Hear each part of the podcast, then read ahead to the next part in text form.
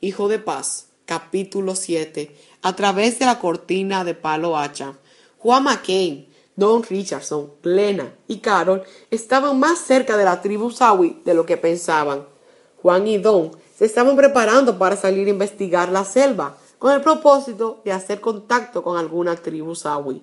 Dejando sus esposas atrás, los dos caballeros salieron en el yate Ebenezer por el río Cronkel. Después de cuatro horas de viaje, se encontraron con el doctor Ken Dresen, el cual les ayudó a comunicarse con las tribus, ya que éste tenía un pequeño conocimiento de la lengua Sawi.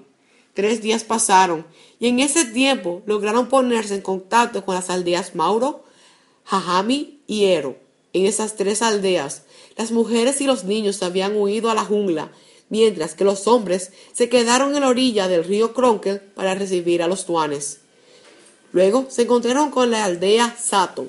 Por allí no pudieron comunicarse, pues todo el mundo había huido. No obstante, Don tomó la oportunidad para dejarles un presente, expresando que habían venido en son de paz.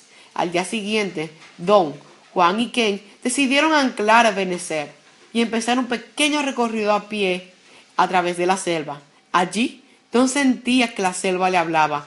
Él sentía que la selva le decía que él no tenía que estar allí, que estaba poniendo su vida en peligro, pero llenándose de valor, Don continuó su viaje. Al llegar otra vez al río Cronkel, se encontró con unos hombres sawi que se desplazaban sobre sus canoas. Estos hombres, al ver a Don y a sus amigos, se llenaron de miedo, pues pensaban que los tuanes le harían daño. De inmediato, Ken usó sus habilidades para comunicarse y decirles que no quería hacerles daño. Dos de estos hombres sawi hicieron un lazo de amistad con Ken y sus amigos. Además, los Sawi le enseñaron un poco de su lengua a Don. Lo que los Sawis no sabían era que los Tuanes habían venido para transformar sus vidas y presentarles el Evangelio de Cristo.